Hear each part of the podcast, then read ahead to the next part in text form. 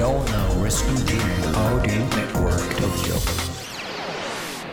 京ライフワークトーク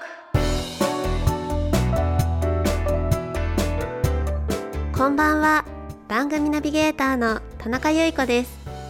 価値観が多様化し働き方に対する考え方も人それぞれの現代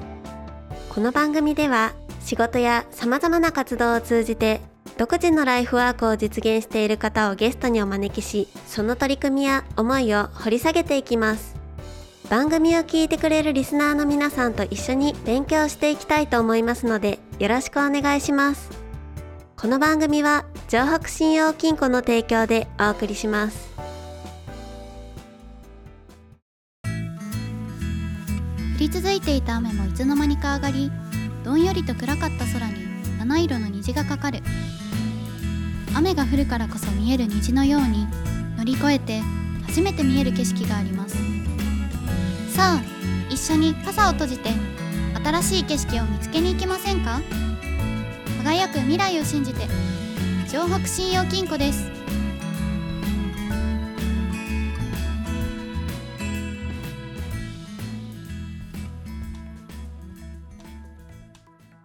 今月は株式会社アンサングスウェブ代表有井誠さんにお話を聞いていきます。2017年の創業からわずか4年で3つのサービスを立ち上げた有井さんにアイデアを形にする方法やまた潜在的なニーズを持っている方に商品を届けるために行っていることを聞かせてもらいました。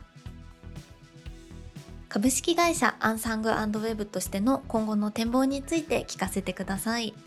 そうですね、まあ、僕個人まだまだこう作りたいものブランドみたいなのが結構あって、はいまだあるんですか？そうですね。結構紅茶とか、はい、あカトラリーとかね。結構いくつかなんかななんでこうなんだろうなって思うところがやっぱりあって、まあ、そういうものをやっぱり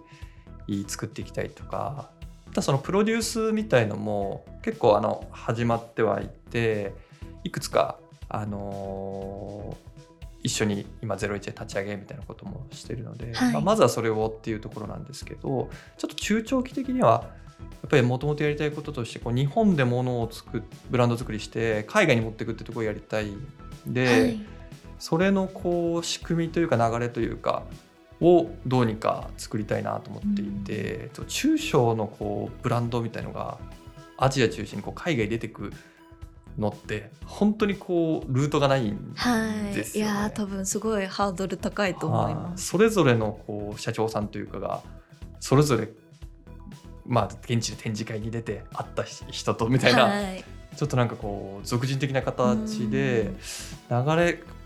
ルートみたいなのがないんで、はい。それをまず例えば自分たちのブランドでちゃんと海外にあのまさに今年香港台湾とかやろうとしてるんですけどやっていって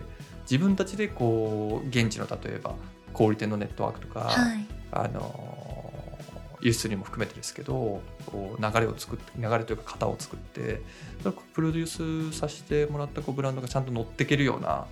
そのこう土台みたいなやつをちょっと5年10年かけて、はい、えー、とこうブランド作りみたいなのと並行してはい。やっていきたいっていうのがちょっとか個人的には考えているところですね。じゃあこう作ったものを次はこう届けるっていう。そうですね特に海外にっていうところで、はいアジアにってところですね。はい。はいうんアジアっていうのはやっぱりこうなんていうんですか日本の技術の需要が高いからまあそうですね、まあ、やっぱりヨーロッパアメリカみたいなところってまああの散々というか、はい。これもなんかまず海外出すってヨーロッパアメリカだろみたいなところあったと思うんですけどまあなんかこれからの時代っていうところもありますし、まあ、やっぱり個人的にはあの例えばレーザーカッター結構海外20カ国ちょっととか売ってたりとかしたんですけど、はい。やっぱり香港シンガポールのお客さんからのこう熱がやっぱ一番高かったというか、えー。そういう経験もあって、はい。やっぱりアジアに日本の良さを生かしたブランドを作ってアジアに届けるっていうところが個人的にはこう可能性を感じているところなのでうん。そこをやっていきたいなと思うんですけど。なんか単純な印象としてすごいアジアってこう活気があるイメージはが強いなって思うんですけど、なんかビジネス的にもやっぱりそういう面がそういう面はあるかなと、ね。まあやっぱぐっと伸びてるところもあって、はいはいはい。そういう認識ですね。うん。はい。え有井さんご自身でこれから取り組みたいと思ってらっしゃることとかって何かありますか？そうですね。やっぱりなんかこうライフスタイルというか、はい。働き方として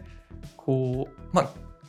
私まあ起業して会社やってますけどいかにこの仕事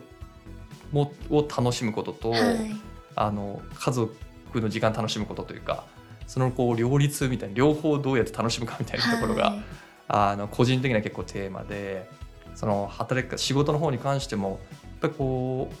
起業したらこうスタートアップ的にこうなんですかねどんどん大きくしていかなきゃいけいけないみたいななんか考え方もあると思うんですけど、はい。そうじゃなくてこういまあ、楽しむことのためにどうこう組織を大きくしすぎないかというか、まあ、もちろんおあの大きくすべきところはするんですけど、はい。変に大きくしすぎずにいい楽しい状態をどうキープするかみたいな、はい。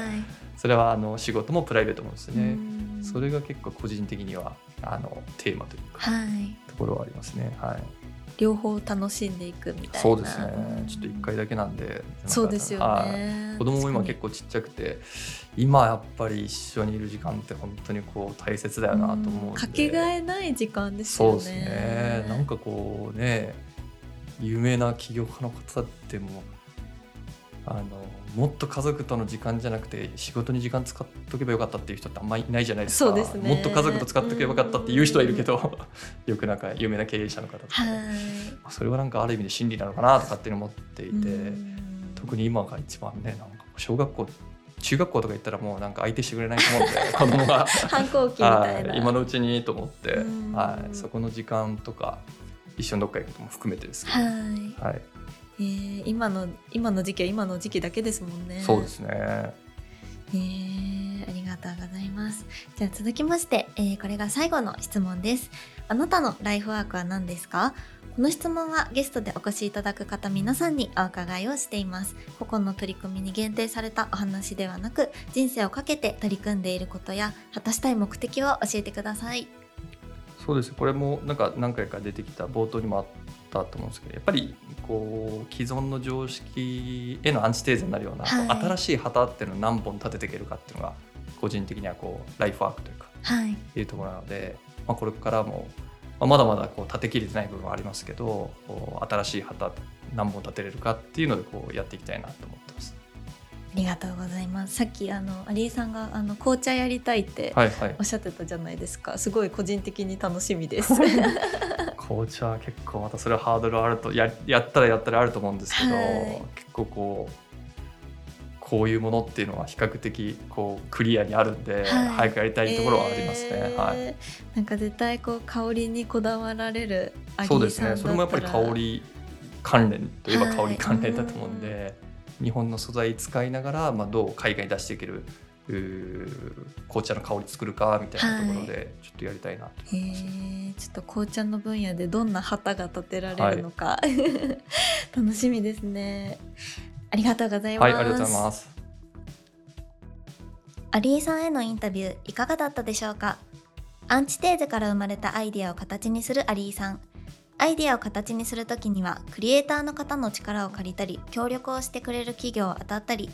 一人で成し遂げようと思わず誰かと一緒に作ることで様々なハードルを超えて実現が可能になるんですね。そしてものづくりやそれを広める手法はとても地道で丁寧でそれが使いたいと心の中で思っている方に届けるための一番の近道なんだと改めて感じさせられました。東京ライフワークトークでは番組へのご感想やこんな人にインタビューしてほしいといったご要望を募集しています。宛先は ant hanmok.tokyo ハンモックはアルファベットの小文字で h a n d m o c k です。明日も実りある一日になりますように。